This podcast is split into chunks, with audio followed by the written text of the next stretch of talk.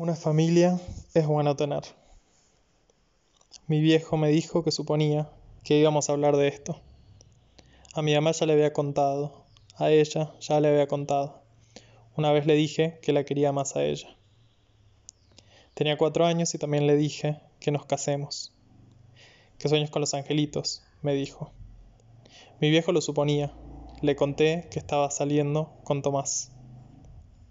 Me alegro, me dijo. Me preguntó qué estudiaba Tomás. Mi vieja me había dicho que me cuide.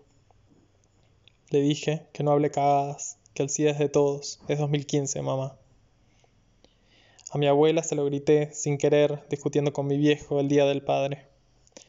Ella me dijo que cada uno disfruta del sexo como puede, pero una familia es bueno tener. Que el negro, su amigo, no haya podido y el día de su casamiento se escapó a llorar, se fue a llorar toda la noche, sentado sobre un banco en la plaza.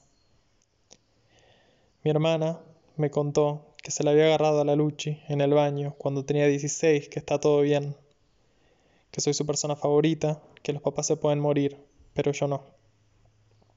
Hasta me dijo que me ayudaba a esconder el cuerpo si había matado a alguien. No hay nada en el mundo.